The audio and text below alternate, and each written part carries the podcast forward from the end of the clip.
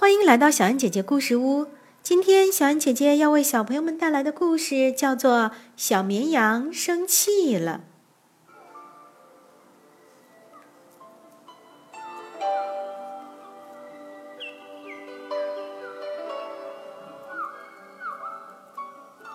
一个美丽的清晨，小绵羊默默和丽丽发现了一棵苹果树。树上结满了又大又红的苹果，其中有一个苹果是默默最想要的。可是无论它跳得多高，总是够不着那个苹果。默默想，也许苹果会自己掉下来。他等啊等，等啊等，可是那个苹果就是不掉下来。默默等的睡着了。当默默醒来的时候，却发现那个苹果不见了。丽丽正在吃那个苹果。把我的苹果还给我，这是我的！默默大吼道。“对不起，我不知道嘛。”丽丽说。默默很不高兴。别生我的气好吗？丽丽说：“树上还有好多好多苹果呢。”我就要那个苹果！默默嚷道。可是却让你给吃掉了。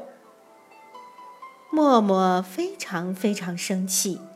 他气得长出了生气牙齿、生气犄角、生气蹄子和生气尾巴。我要我的苹果！别这么生气嘛！丽丽劝他。偏不！默默大叫道。他在花上乱踩，撞翻了鸡舍，吓跑了鸭子。还咬了一头奶牛的尾巴。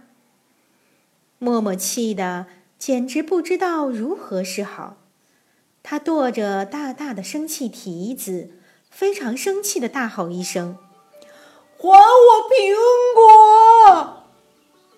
默默越来越生气，脚跺得越来越重，地面开始轰隆作响。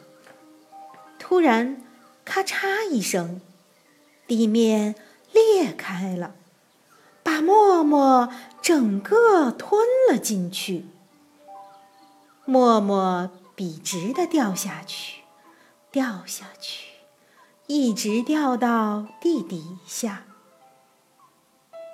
咚的一声，只有他一个人在黑暗中。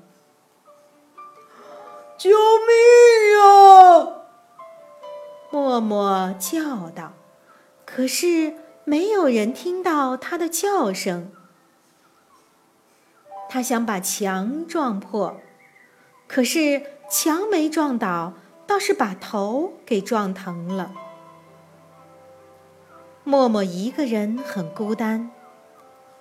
他闭上眼睛，回想起草地上美妙的早晨。我多么希望……”丽丽能跟我在一起呀，他心想。慢慢的，慢慢的，默默就不那么生气了。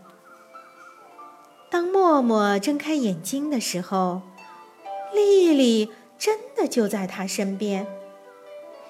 对不起，我刚才对你发那么大的脾气。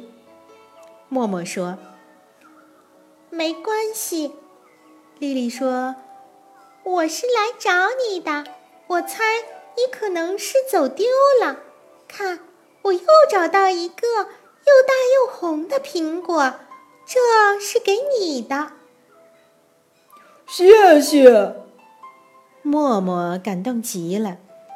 丽丽带着默默回到了草地上，一切又风平浪静了。多么美妙啊！故事到这里就讲完了。故事中任性的默默，就像年幼的孩子。从默默的身上，小朋友们可以发现乱发脾气带来的后果。所以，就让我们大家一起向丽丽学习吧。